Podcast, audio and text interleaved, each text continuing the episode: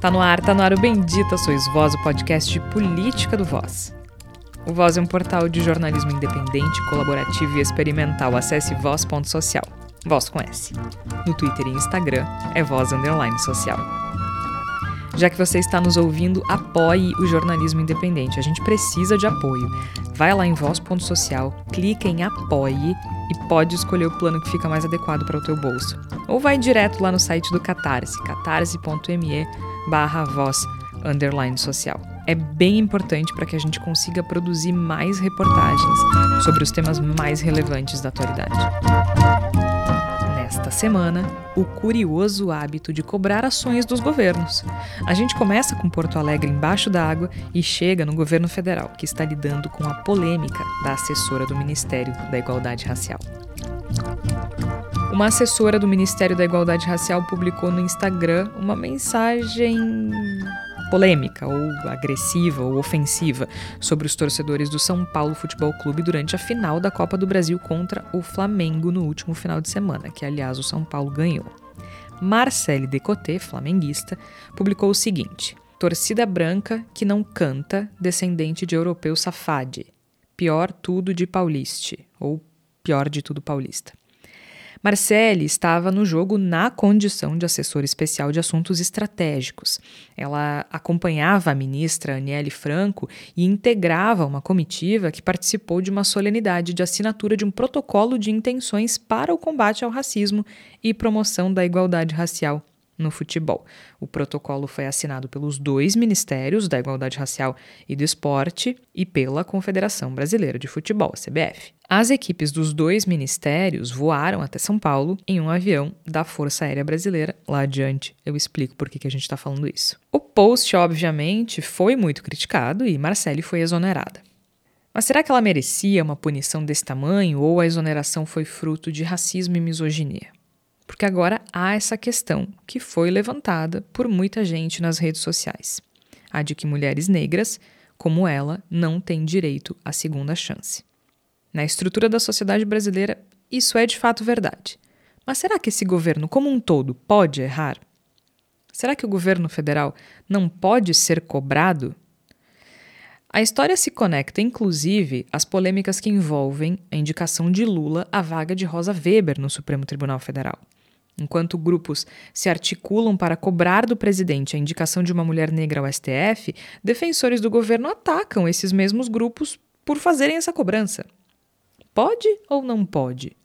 E enquanto tudo isso acontece, uma parte do Brasil arde com temperaturas beirando os 40 graus e Porto Alegre, aqui no sul, está debaixo d'água. Eu sou Jorge Santos, chega mais que está começando mais um Bendita Sois Vós. Eu sou Jorge Santos, comigo Igor Natucci e Marcelo Nepomuceno. Igor Natucci, seja muito bem-vindo. Há quanto tempo? Que saudades! Veio nadando, Igor? uh, olá, Jorge. Olá, Marcelo, ouvintes do Bendita Sois Vós. A gente pode quase dizer que é um Bendita Sois Vós debaixo d'água. Porto Alegre tá virando Veneza de uma maneira meio assustadora.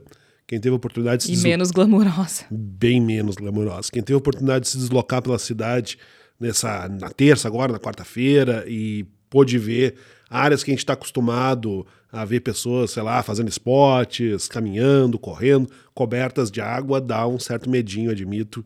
A gente tá. assim, começa a ficar meio tensa a situação em Porto Alegre. Eu acho que a gente tem uma discussão muito importante a, a ser feita que é a respeito do caráter do governo Lula, né? no que, o que ele representa além de uma simples gestão. E me parece que o próprio governo Lula não compreende isso, não tem agido de forma a estar compreendendo que ele tem uma responsabilidade muito grande. Né? Ele, ele não pode errar. E me parece que está se agindo de uma forma, às vezes, como se estar no governo federal fosse estar numa espécie de Instagram gigante, né, um Facebook gigante, e não é assim, não pode ser assim, e é perigoso que se continue agindo como se assim fosse. Muito assunto para essa semana, Marcelo Nepomuceno. Seja muito bem-vindo, Marcelo, que está participando de forma remota, porque praticamente fez um live react do alagamento em Porto Alegre, né, Marcelo? Seja muito bem-vindo. Uh, olá, Jorge, Igor. Uh, saudade também, acho que duas, três semanas sem, sem gravar o programa. E, e é curioso que, não, não por acaso, eu acho que ao longo da programação das edições que nós fizemos esse ano, acho que esse é o terceiro programa, pelo que eu lembre, é o terceiro programa em que nos dedicamos à pauta ambiental, aos efeitos, de alguma maneira, os impactos uh, do clima, do meio ambiente na nossa cidade, no nosso território.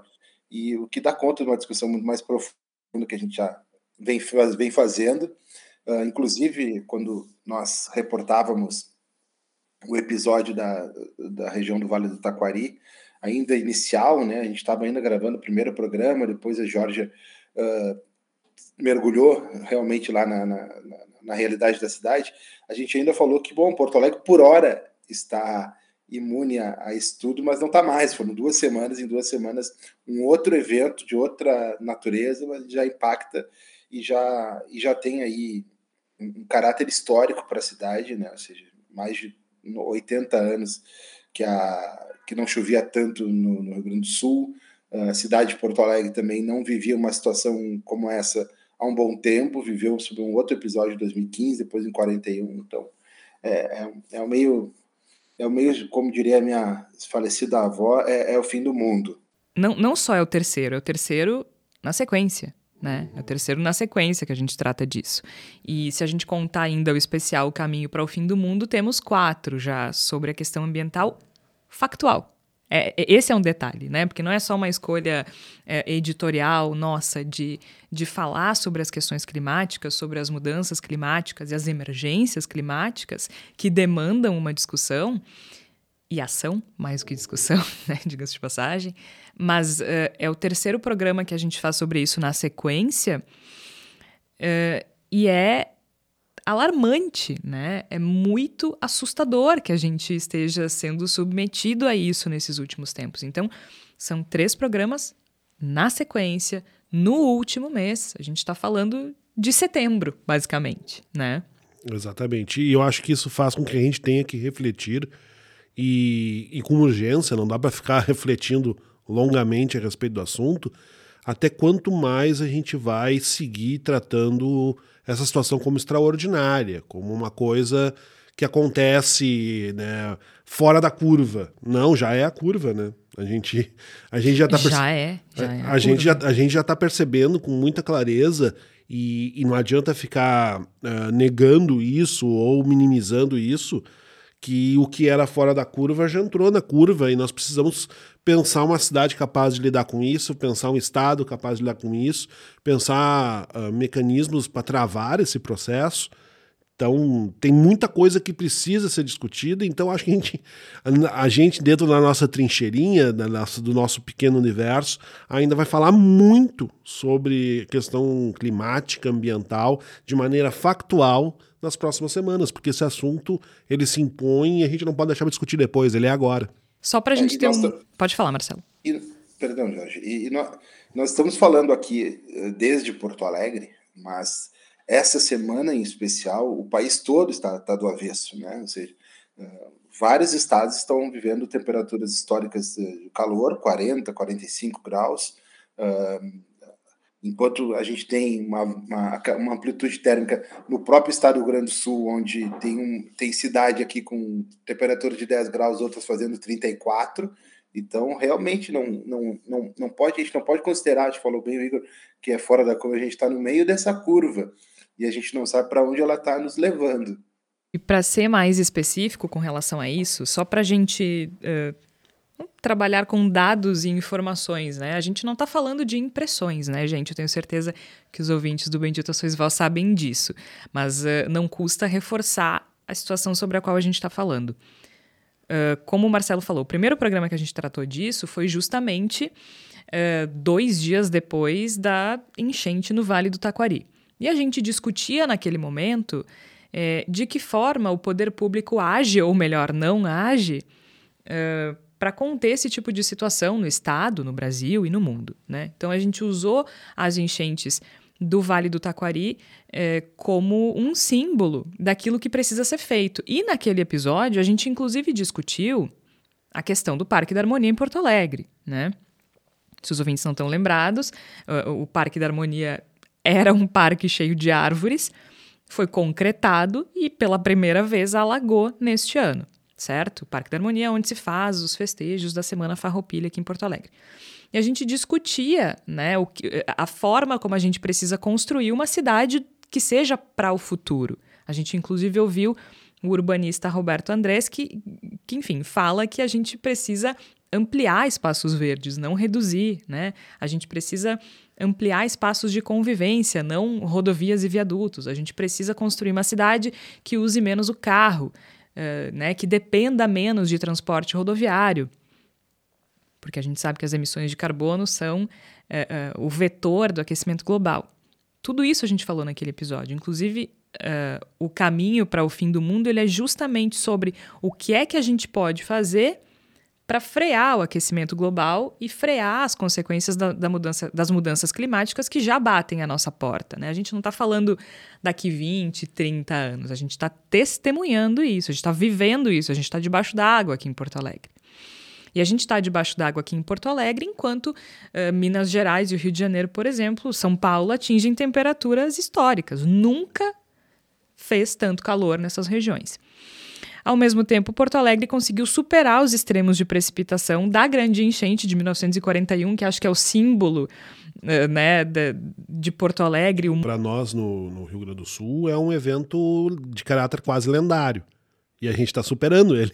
A gente está superando, né? Desde ontem, uh, que se tem um novo mês liderando o ranking dos meses mais chuvosos da história climática da cidade. Né? Isso é uma informação da Metsul Meteorologia. Setembro de 2023 reescreve a estatística do clima de Porto Alegre. Foi isso que, que disse a Metsul Meteorologia. A gente tem 413 milímetros. Isso ontem. Para se ter uma ideia, até então, o, o, o mês mais chuvoso havia sido maio de 1941, com 405 milímetros. É, então a gente está falando de uma emergência climática gravíssima, né? Eu nunca tinha visto as comportas serem fechadas do muro, né, para não se alagar o centro de Porto Alegre. Tenho certeza que vocês também não, né? Acho que não. Então a gente está vivendo agora uma situação problemática. Ah, mas por que, que a gente tem que conversar sobre isso? Já vou, vou dar mais um passo. A gente tem que conversar sobre isso porque quando a gente vai olhar os comentários desse tweet da Metsu Meteorologia que fala sobre setembro de 2023 reescrever a história climática, a gente depara é, com comentários que dizem assim: tá, mas só um pouquinho. Esse mês foi o maior, mas se o segundo foi em 1941, já existia aquecimento global em 1941? E aí eu acho que a abertura que a gente fez, né, essa introdução que a gente fez até agora, responde algumas das perguntas uh, que são feitas por esses negacionistas. Nós fizemos três programas, três episódios sobre questões ambientais factuais. Os três neste mês. Os três na sequência. Ou seja, isso vai ser cada vez mais comum. Isso é cada vez mais comum. Isso responde. Tem um grande, tem um grande desafio, Jorge Igor, ouvintes, é, de como. A gente pode falar um pouquinho do Rio Grande do Sul, mas eu acho que todos os estados, à sua maneira, também pode estar se deba é, pode estar debatendo sobre esse assunto. É, é como, especialmente aqui no Rio Grande do Sul, já que a gente acabou de viver uma tragédia, é, de como a gente vai lidar com esse legado dessa tragédia. Ou seja, a gente vai lidar com uma oportunidade para crescimento ou mais uma vez para minimizar e, e, tratar como extraordinário. A gente teve alguns episódios recentes aqui, recentes né, numa dimensão histórica um pouquinho mais ampla, mas uh, tivemos a tragédia da Boate Kiss, foi 10 anos atrás, e ela realmente ela, ela serviu aquela tragédia para melhorar os mecanismos de segurança uh, de casas, bares e outros ambientes. Isso teve, teve uma legislação né, objetiva, mas de fato a sociedade como um todo passou a, tratar esse assunto de forma diferente. Não é que esteja imune a tragédias ou ao, ao, ao, ao digamos assim, o trato desleixado das questões de segurança, mas sim, eu acho que é possível afirmar que 10 anos após nós tratamos isso melhor. Hoje tem exigência de PPCI nas, em ambientes, casas, todo mundo trabalha com isso de forma mais séria. Por outro lado, se a gente for ver uma outra tragédia, que é a tragédia da Covid, eu, eu, eu, eu tenho uma dificuldade de entender se nosso legado foi de crescimento ou não. Até porque um dos grandes legados que a gente consegue enxergar pós-Covid foi justamente do questionamento da vacina. Enquanto a vacina foi o elemento chave que fez com que milhões, milhares e milhões de vidas foram salvas, até hoje eu acho que cresceu a leva de pessoas que desconfiam da eficácia da vacina.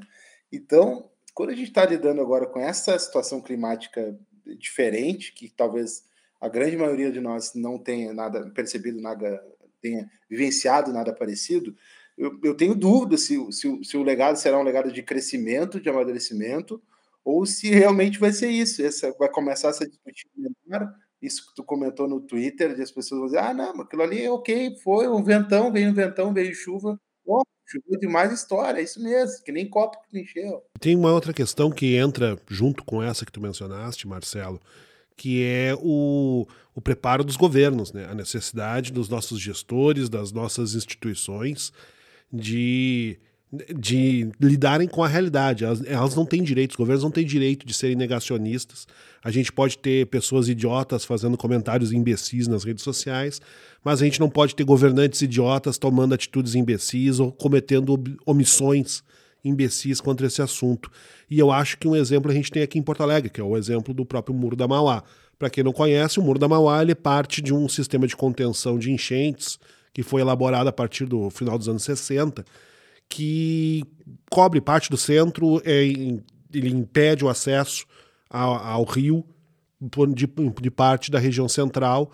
E houve, sempre houve muito questionamento a respeito do muro, sobre ele ser uma coisa feia, uma coisa que afasta a cidade do seu rio e acaba não sendo muito útil, porque nunca mais teve enchente daquele jeito, então por que a gente está com esse muro aqui? E agora ele está bloqueando, né? ele está sendo necessário para evitar que parte do centro de Porto Alegre fique debaixo d'água. E Mas eu cito ele por quê? Porque foram fechadas as comportas no começo da semana e algumas comportas apresentaram dificuldade além do normal para ser fechada porque havia má manutenção nos equipamentos, havia pelo menos uma da, da, da, dessas comportas não podia deslizar no trilho, porque tinham colocado asfalto por cima do trilho. Né?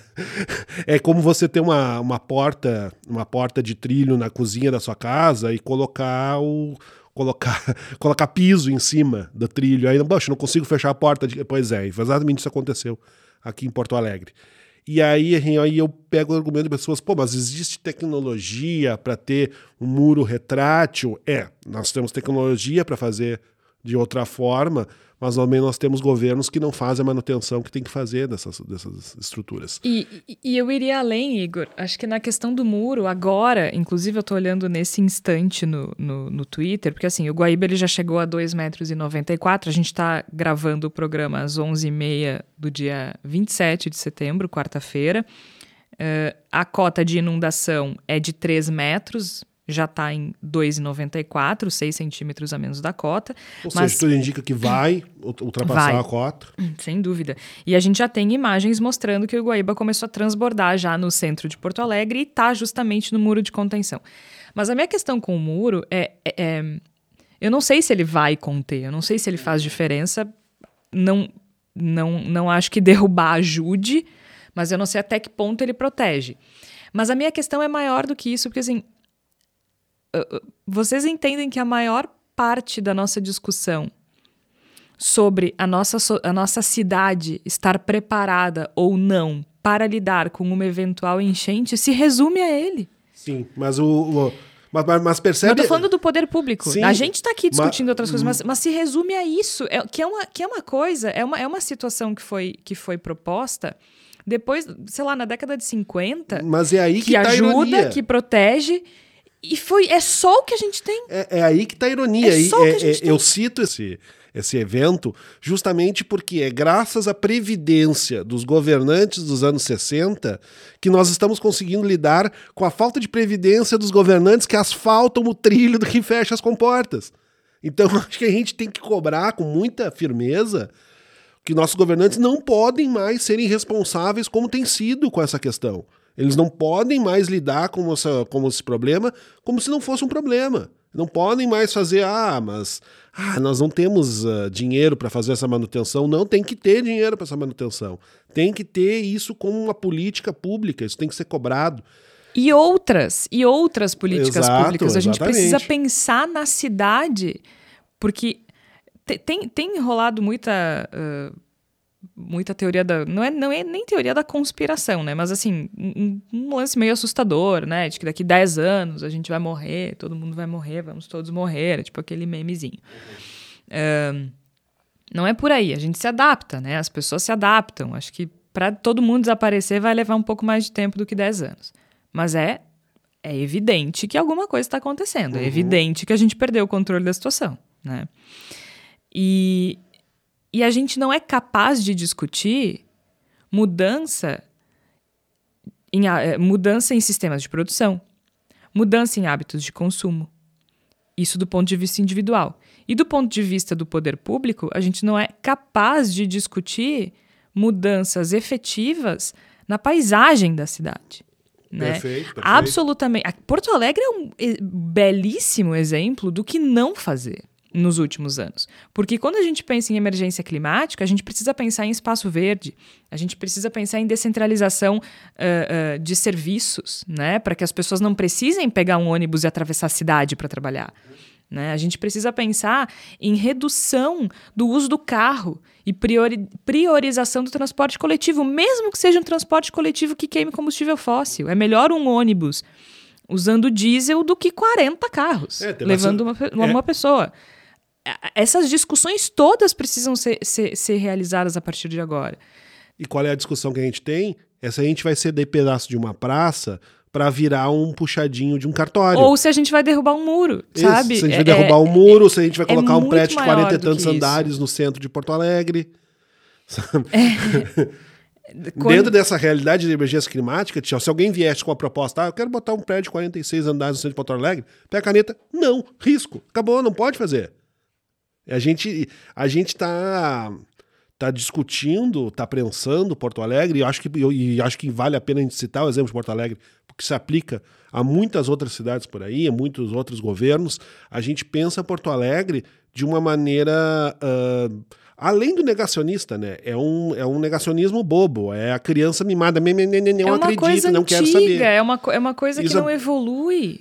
É, é, é o modelo de progresso de 80 anos atrás. Só para quem está nos ouvindo de fora de Porto Alegre, e talvez mesmo de Porto Alegre, né, que não, não, não conheça exatamente como é que o muro opera, tá? Só para a gente ter uma ideia. O muro ele foi finalizado em 74. E ele é parte, ele tem, ele é um, muro de, de concreto, tem 3 metros de altura, 2,5 km e meio de comprimento, ele tem uma fundação. Aqui eu tô lendo na Wikipédia para não passar vergonha, tá? Ele conta Ele com uma funciona fundação. como um muro. Ele funciona como um muro, mas ele tem umas outras, umas, uns outros sistemas Ele é assim. parte de um sistema de contenção Isso. que, que envolve ah, elevação de terreno em parte da Exato. cidade. E ele tem 3 metros de profundidade também para evitar a percolação subterrânea. Ele é parte de um sistema de proteção contra cheias, tá? Então, eles, a gente está falando de 68 quilômetros de diques externos e internos, 14 comportas de metal, 19 casas de bomba. Eh, o muro ele representa só 4% da, da, da extensão dos diques de, de proteção do sistema. E ele foi construído justamente para evitar eh, enchentes como a que aconteceu em 1941 em Porto Alegre. As comportas já foram fechadas em diversos momentos desde, desde a construção. Eu, eu não sei se eu nunca tinha visto, eu não lembrava, mas foi algo que achei, achei interessante. Agora, é a única coisa que a gente tem. Algo que foi finalizado em 1974. Então, assim, a discussão sobre derrubar ou não, ela é tão antiga quanto o sistema de proteção de enchente e qualquer outra emergência climática. Porque é isso. E, e mesmo o muro, ele é um anteparo, né? O muro, ele é aquela coisa assim, se toda a merda acontecer, tem o muro. Se tudo der errado, temos um muro. É, se tudo der errado, temos um muro. Só que absolutamente todo o resto que é feito é feito pra que dê errado. É que não É existe. feito pra que transborde, pra que dê merda. É que nessa entendeu? frase, se tudo der errado, temos um muro. Falta o tudo. A gente não, a gente não tenta. é, se a qualquer coisa acontecer, temos um muro. Essa é a realidade de Porto Alegre. É, e, e eu acho que são poucas as cidades brasileiras, porque, claro, quando a gente fala nesse tipo de urbanismo, né, de, de, de ampliar área verde, de descentralizar serviços, a gente está falando basicamente de cidades grandes, de metrópoles, né? Até porque cidades pequenas elas já, já, já operam mais ou menos dessa forma. Muito embora, tipo, cidade pequena a galera pega um carro para andar uma quadra, né? Uhum. mas aí entra o hábito de consumo também. A gente acha que, que ação individual não faz diferença? Faz, faz. Só não resolve. Né? Ela faz diferença, ela só não vai resolver o problema. O problema vai ser resolvido com governos arrojados que pensem em cidades, e aí eu acho que governos federais e estaduais têm menos ingerência nesse tipo de situação, que pensem em cidades para o futuro, cidades que sejam sustentáveis, né? Não, não tem outra saída. Não tem outra saída, mas a gente precisa conversar sobre mudança de hábito também. A gente precisa conversar sobre isso. A gente fala muito. Existem. A gente pode falar sobre produção de alimento, né? Sobre produção de soja, sobre criação de gado. Mas ao fim e ao cabo, tudo volta para o combustível fóssil. A gente precisa parar de andar de carro. A gente precisa parar de andar de carro. Não, não, tem, não tem outra saída. Precisamos sabe? parar de andar de carro, ponto. Então, assim, aí a prefeitura de Porto Alegre taca ali concreto em tudo, autoriza, mexe em plano diretor para se construir prédios de 40 andares no centro de Porto Alegre. Coloca um terço de uma praça abaixo, de um parque abaixo. E gestão após gestão vai sucateando o transporte coletivo tem, não tem. Não tem como a gente olhar para o futuro dessa forma, gente. A gente precisa cobrar dos governos. E aí que entra o papel da galera que é chata, né? Essa galera que é contra o progresso, né? Vocês são tudo contra o progresso, os, os caranguejos, caranguejos, seus atrasados, seus ecochatos. Ainda fala ecochato, é cringe. Ah, eu acho que deve ser um pouco cringe, mas acho que é ainda cringe, assim. Né? Mas é, é, é isso. Se a gente parar nos chatos uh, que são contra o progresso, foi as, as, poucas questões em que se venceu, em que a gente teve vitórias nessa área em Porto Alegre, no Rio Grande do Sul, foi graças a essas pessoas, né? As poucas coisas que a gente conseguiu preservar, que a gente conseguiu fazer de uma maneira minimamente sustentável, foi graças à encheção de saco dessas pessoas. A gente tem que encher o saco, a gente tem que encher o saco. Governo tem que ser incomodado. A gente tem que encher saco de governo. Ainda mais no nosso caso aqui em Porto Alegre e também no governo do estado, que aprovou um código ambiental agora em 2020, acho que foi, né? Um novo código ambiental que também é uma coisa maravilhosa. Uma coisa demencial. Uma coisa maravilhosa. Né? Agora, sobre cobrar governo. sobre, gostaram nisso, do gancho? Falando nisso. sobre cobrar governo, tem uns companheiros que não concordam. Tem uns companheiros que não concordam. A gente está vivendo um momento político no cenário nacional muito curioso. É, porque, como a gente falou na abertura, durante a, a final da Copa do Brasil, entre Flamengo e São Paulo, uma equipe duas equipes, né? Uma equipe do Ministério da Igualdade Racial e outra equipe do Ministério dos Esportes viajaram em um avião da FAB para acompanhar a final e, enfim, havia ali outras providências um, que justificavam a presença desse, das equipes do Ministério, como a gente falou na abertura. Mas a coisa toda girou em torno de uma outra situação que foi provocada por uma assessora da ministra Nelly Franco, do Ministério da Igualdade Racial. Essa assessora postou nas redes sociais críticas à torcida do São Paulo, para não dizer outra coisa. Ofensas, né? Ofensas à torcida do São Paulo. Desaforos. Então, desaforo, desaforo à torcida do São Paulo, dizendo, enfim, torcida branca que não canta, tudo descendente de europeu safade, a, a linguagem neutra é a cereja do bolo, uh, de europeu safado, pior de tudo, paulista. Foi um rebuliço, no meu entender, acho que com razão, uh, que culminou na exoneração dessa servidora, e agora existe uma resposta a essa exoneração, atribuindo a exoneração a um mecanismo racista da nossa sociedade que, que enfim, não, não dá segunda chance, segundas chances a pessoas negras, a mulheres também, né? Enfim. Essa é a situação do momento. Hoje, quarta-feira, dia 27, ela foi exonerada no dia 26. Mas para mim parece que a gente está esquecendo, depois o Marcelo vai falar melhor sobre isso, mas me parece que é uma a gente simplesmente esquece de separar público de privado, às vezes, né? Do que de, de, de a gente esquece do, do, do, que é adequado, do que não é adequado, do que pode, do que não pode, quando a gente é parte de um governo, gente. Marcelo, fa fala aí, depois eu, depois eu continuo, porque o Marcelo já tá. Não, tu não vem, é. tu não vem pro estúdio, tu fica preterido, entendeu? Aí tem que ficar levantando. Esqueci, primeiro, o teu, o teu gancho, conseguiu conectar os dois assuntos, foi genial, porque eu tava pensando assim, como é que ela. Que hora ela vai meter o gancho pra a gente terminar. Muito obrigada, Marcelo. Muito obrigado. Foi, foi muito bem. Muito obrigada.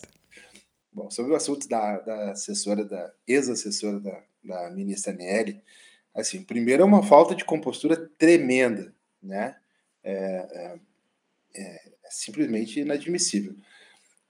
Eu, eu, eu, não, eu, não, eu discordo de todo o atenuante que estão fazendo sobre a questão do futebol, porque é o seguinte: não estivesse ela, esta a, a servidora, na, na, condição de assessora da ministra da Igualdade Racial, ou seja, uh, com representatividade, né? Já, se, já seria tosco ela é, não. Né? Seria se, se ela fosse alguém alheia a, a, a, um engajamento social, a pauta política, a pauta da igualdade racial, seria complexo. Seria eh, já errado e equivocado. Mas, assim, vamos, vamos lá. O, o, ecossistema do futebol é de fato complexo, né? Não raro a gente deixa os nossos valores, compostura, respeito uh, de lado devido à paixão. Então, a gente até poderia dizer que o, que, que o episódio da Aniele, da assessora Daniele, integraria aquela mesma série que chama Torcedor de Macaco, que acha que não é racismo, que chama Torcedor do, do São Paulo, lá, torcedor de São Paulo sofre muito com o torcedor do Corinthians, que é chamado de Bambi, diz que também não é homofobia, que faz parte do jogo. Mas eu acho que a, a esta assessora da, da Aniele, isso não é permitido. Essa salvo-conduto não, não, não pode, porque ela, a condição que ela estava lá representando também o governo federal, o país e as suas pautas, jamais, né? Uh, e aí se mistura com o motivo da viagem, né? Ou seja, ela foi lá porque também estava sendo assinado um protocolo contra o racismo no esporte, ou seja, é, pelo menos foi o argumento dado pela ministra para que justificaria a viagem da FAB. Então, assim, só enfraquece. Então, qualquer atenuante feito pela esquerda, por governo, assim, eu acho totalmente inadequado. E, e a turma militante da esquerda que está aí tentando se organizar para militar, para defender a, a, a ex-assessora, olha, não embarca nessa. Essa conta toda é, é, da, é, é, da ministra, toda da sua assessoria e toda do governo federal, que deve responder por isso. Porque se a gente acreditar que isso aí, tentar colocar outros temas, uh, outros tocos no meio deste assunto, a gente perde a essência da, de grande parte das críticas que, que eram feitas, por outro lado, à insensibilidade do governo Bolsonaro, a falta de compostura, a falta disso, falta de aquilo. Inclusive, quando tinha um outro ministro, eu nem lembro se a pasta era a mesma, que era aquele ministro negro que era racista. Não era porque não né? existia. A gente usava com todas as leis, que era o ministro negro que não gostava de negros. Então, assim, era da Fundação Palmares. Não, não tem motivo algum para estabelecer qualquer tipo de atenuante uh, neste assunto. Então, enfim, para começar isso, o, sobre o episódio da, da, da, confusão do público e privado, uh, bom, eu, eu, tive, estive em governos, né? Eu tive, tive a oportunidade de ter estruturas a, a do Estado à disposição para que a gente pudesse trabalhar. E, e, e, realmente, eu nunca tive no governo federal, né? então imagino que deve ser uh, inebriante para quem nunca teve uma possibilidade dessa de estar tá aí com parece que tem um jatinho a seu dispor, uh, uma alta estrutura, bons hotéis, convites né, interessantes, mas bom, primeiro, aquilo não é teu, aquilo está né, ele faz parte do contexto da tua atuação. Cessado isso, e eu falo por experiência, cessada a tua relação com aquele governo, isso também é retirado de ti. Então, não confunda, né? Mas eu acho que tem uma, uma questão interessante que tu falou ali, Marcelo, sobre é, a cobrança.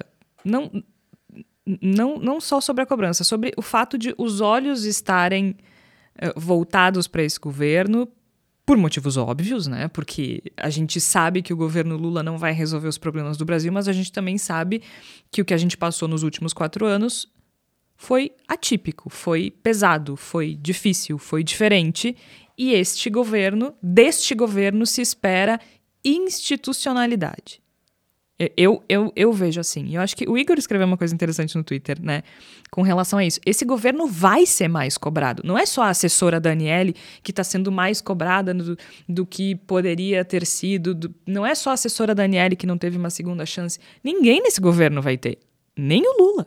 Ninguém vai ter. Eu acho que esse é um dos pontos que mais, mais depõe contra qualquer tentativa de, de relativizar, de tentar inserir outras discussões nesse, nesse acontecimento, porque essa cobrança vai ser feita sobre o governo Lula. O governo Lula é um governo que se estabelece logo depois a gente ter praticamente uma eleição roubada pelo governo Jair Bolsonaro. A gente poderia, nesse momento, estar em plena implementação de uma ditadura de extrema-direita no Brasil.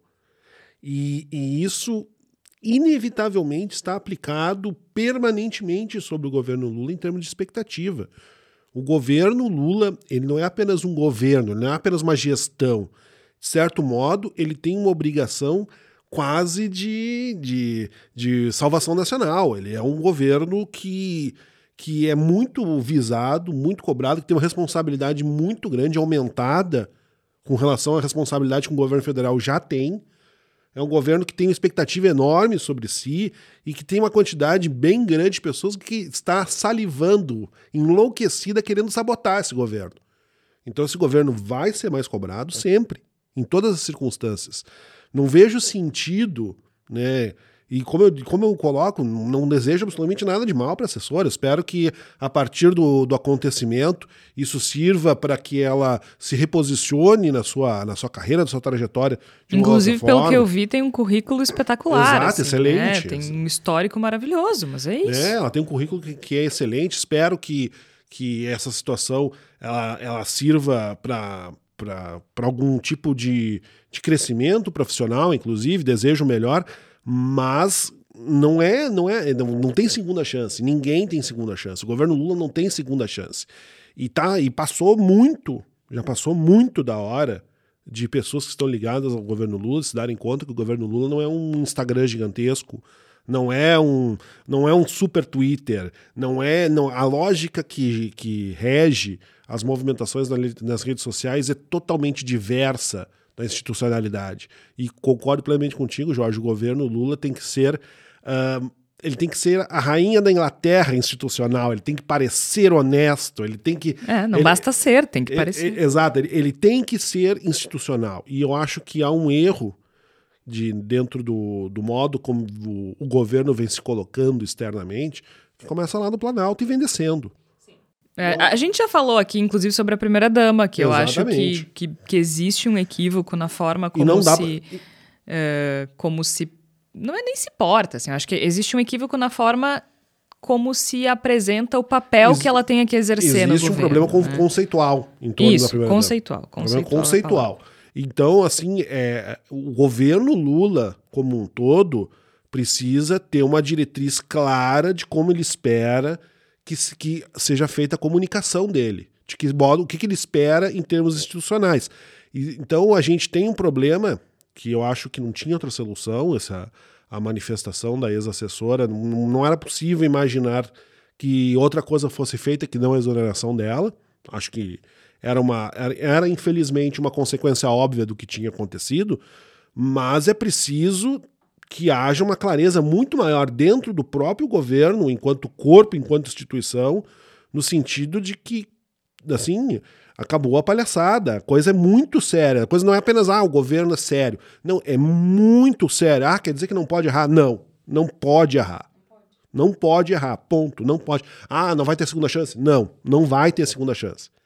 Não pode ter segunda chance porque a carga de, de, de, expectativa em torno desse governo, a responsabilidade desse governo, inclusive do ponto de vista histórico, de consolidação de uma democracia que foi fortemente atacada durante quatro anos e que talvez pudesse nem estar aqui nesse momento, é muito grande. Não e, dá para deixar passar. E eu acho que tem uma. Teve uma outra questão, né? Voltando um pouco para a coisa do público e do privado, porque eu acho que é isso, né? Tu tá a trabalho, uh, tu não pode postar como na, na, na posição de torcedora. Não pode, não pode, não pode. Essa chave cria não gira um, mais. Ou cria lá um perfil fechado e, é, e mesmo chave... assim boa sorte. Essa né? chave não gira mais. Não dá mais. A, agora, agora eu sou o Igor Natucci, cidadão comum. Não, não dá mais. É, e, e eu acho também que a postura da ministra, não com relação a esse caso específico, porque aí, como eu disse lá no início, teve duas situações. Teve a questão do da, da assessora ter, ter feito aquele post, né? E teve também o fato de ter sido em, de terem viajado em um avião da FAB. Acho que a gente pode discutir se é adequado ou não é. É bastante comum, então se não é adequado para para essa ministra em específico também não é para outros, mas essa é uma, eu acho que é uma outra discussão. Que, por que, que eu estou citando isso agora? Porque ela ficou muito incomodada com o questionamento. Né? A, a ministra Nelly Franco tuitou o seguinte: é inacreditável que uma ministra seja questionada por ir fazer o seu trabalho de combate ao racismo e cumprir o seu dever. Tu não, não, foi questionada por isso, tu foi questionada por causa do avião da FAP. E não então, é assim, inacreditável, é totalmente acreditável. É acreditável e é normal, é comum. Tu vai ser questionada e tu precisa aceitar o questionamento e responder. Se tu acha que é uma situação adequada, que não, não houve ilegalidade, não houve mesmo, Ótimo. explique que não houve ilegalidade. Sustente né? isso, né? E aí, só que aí vai para a questão assim: vemos que as noções estão invertidas quando avançamos em um acordo histórico de enfrentamento ao racismo e somos criticados por isso. Não. De novo, não. O que de fato incomoda Uh, inclusive, precisei abrir mão de estar com minha família e minhas duas filhas em um domingo para ir trabalhar. Amada. Querida, ministra, né? Marcelo, tu já trabalhou em domingo na época do governo? Trabalhei muito, muito.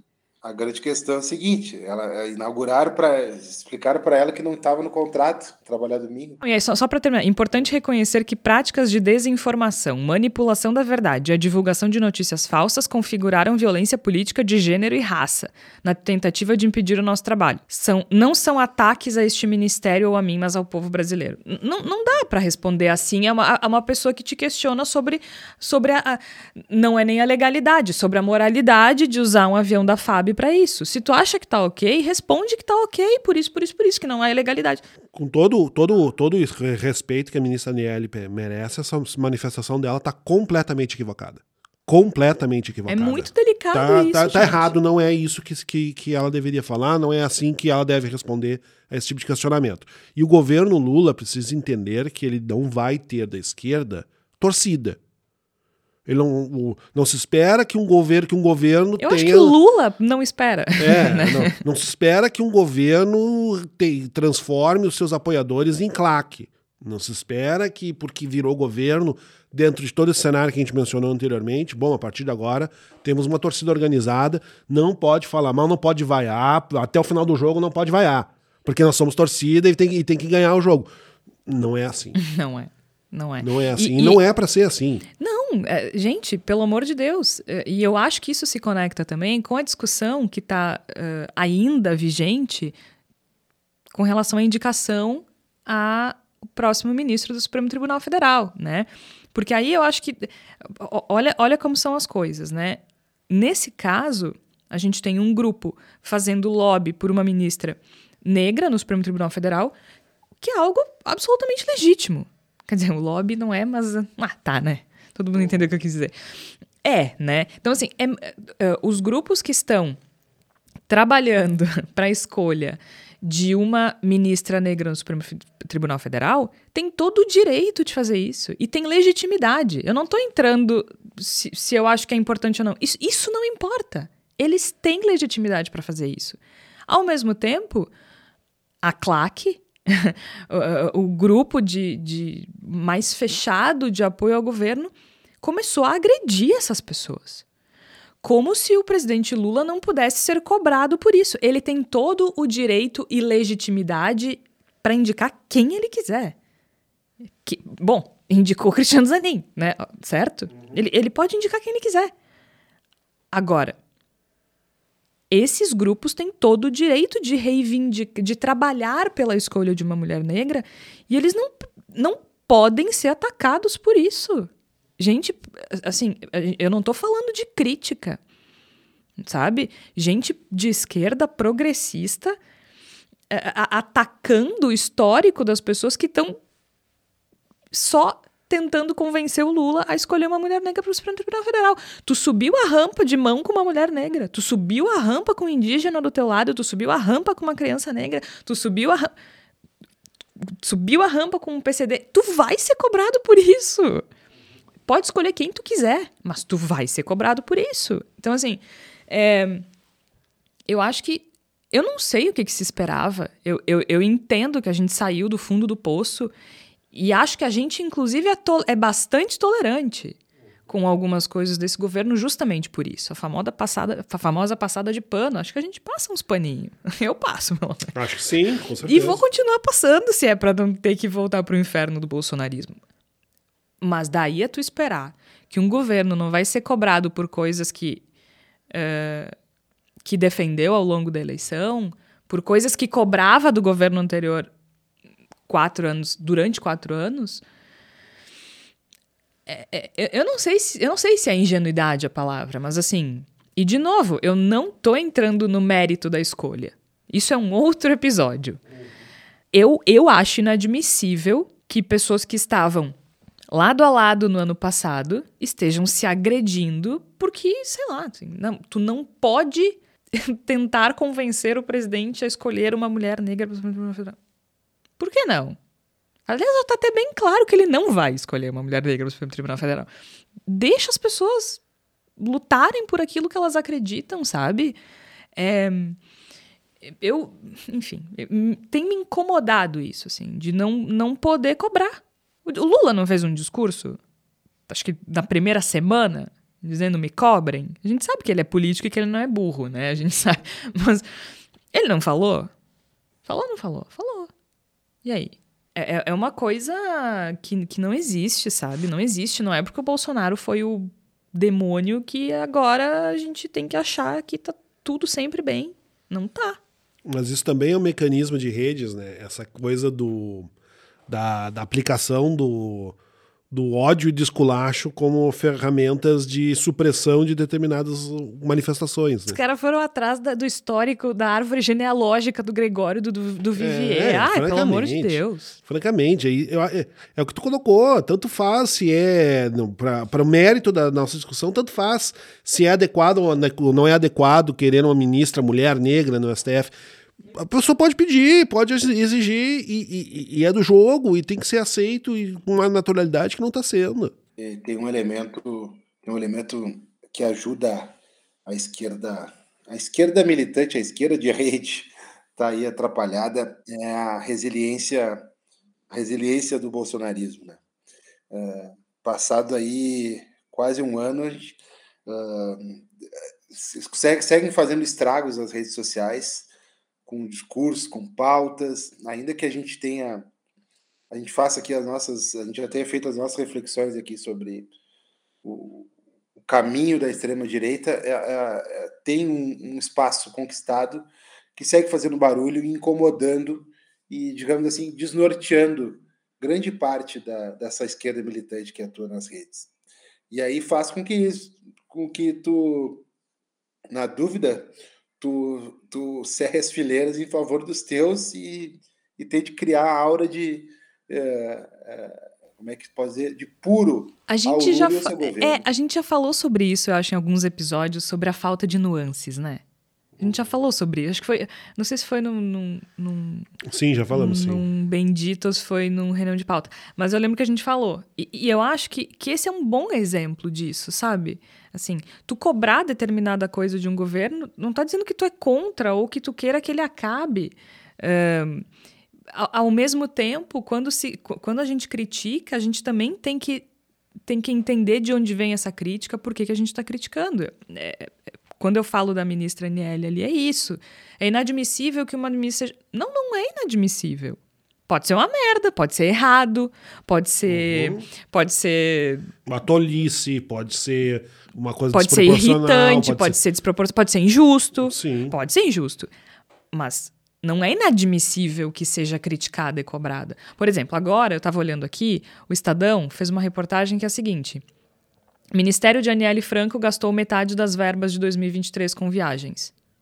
Qual é o problema específico disso? Nem, nenhum. Então aqui talvez a gente esteja começando a ver um processo de fritura que talvez seja inadequado. Mas a reportagem em si não é inadequada. É, é, eu acho que é isso que a gente está tendo. É, é, que a gente vai ter que reaprender a modular.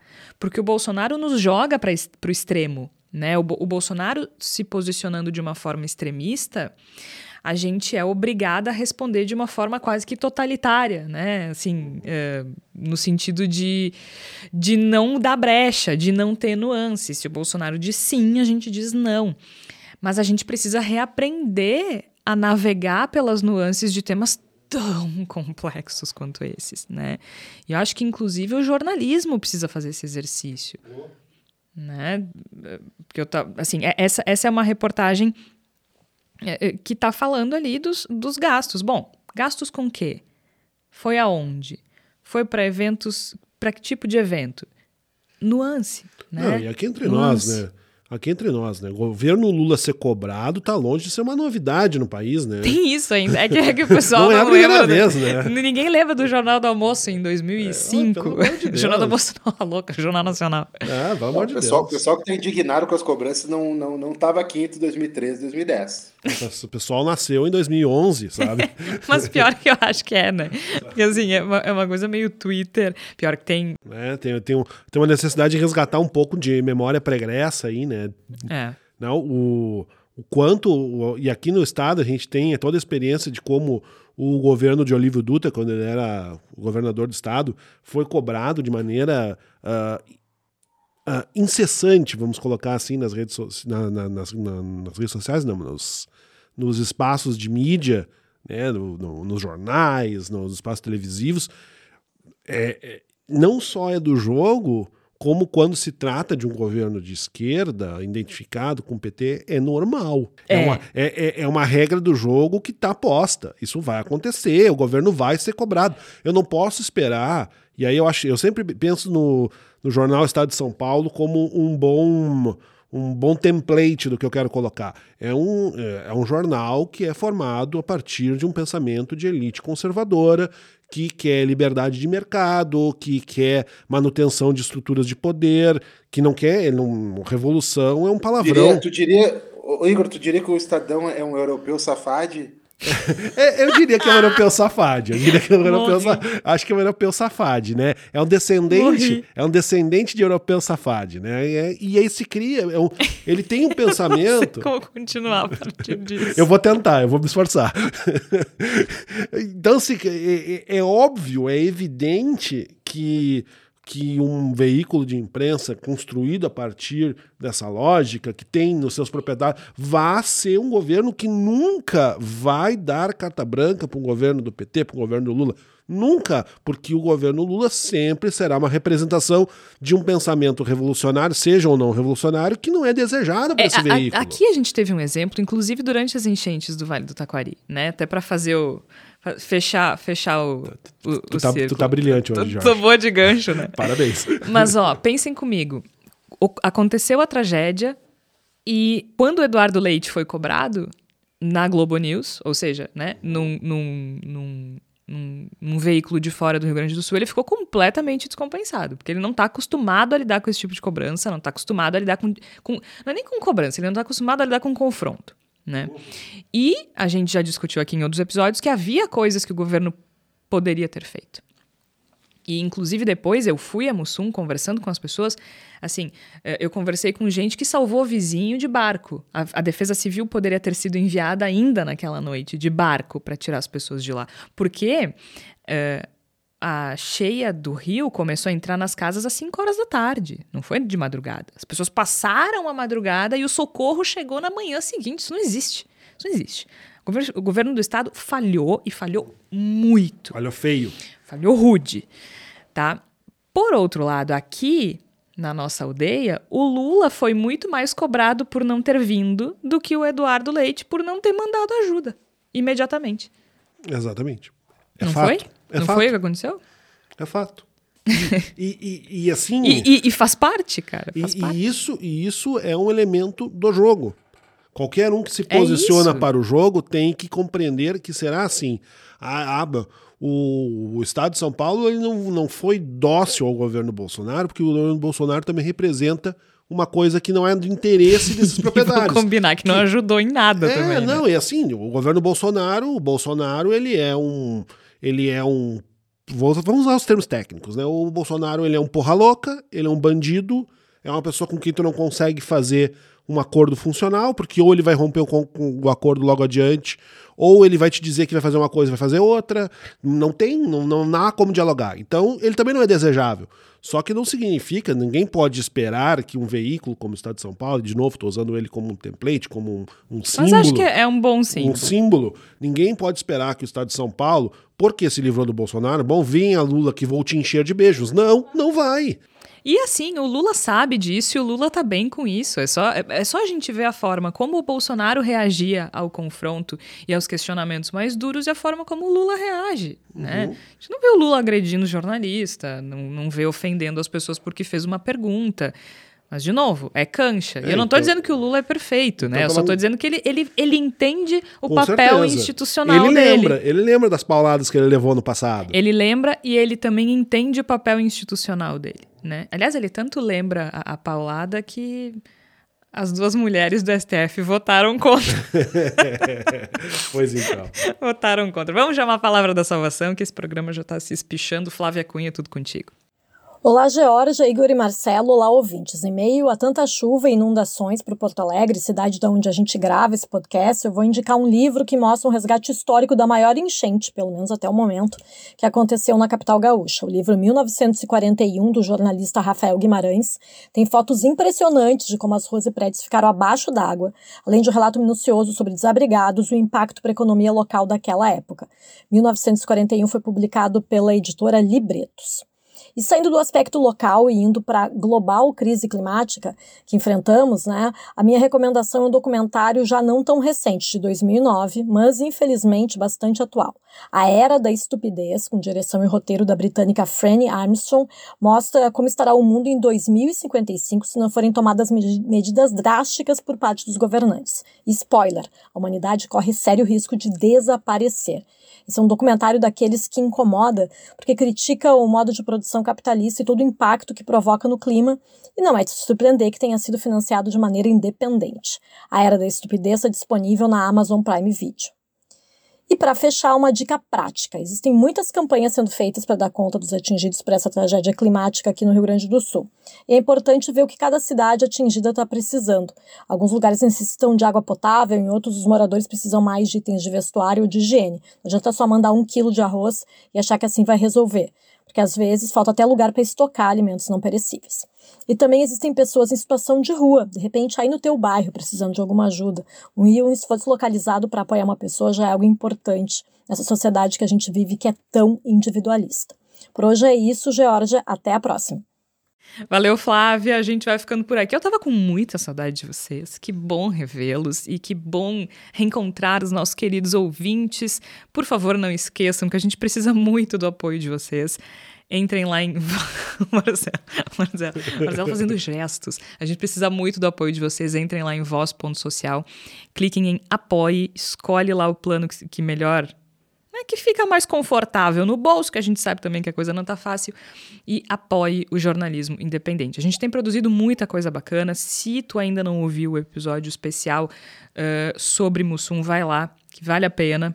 É triste, mas é importante que a gente saiba o que está acontecendo aqui, perto da gente, mas também no mundo. A gente vai ficando por aqui. O Bendita volta na próxima semana, na próxima quarta-feira. Sou Jorge Santos, participaram o Igor Natush, o Marcelo Nepomuceno e a Flávia Cunha com a palavra da salvação. Até lá!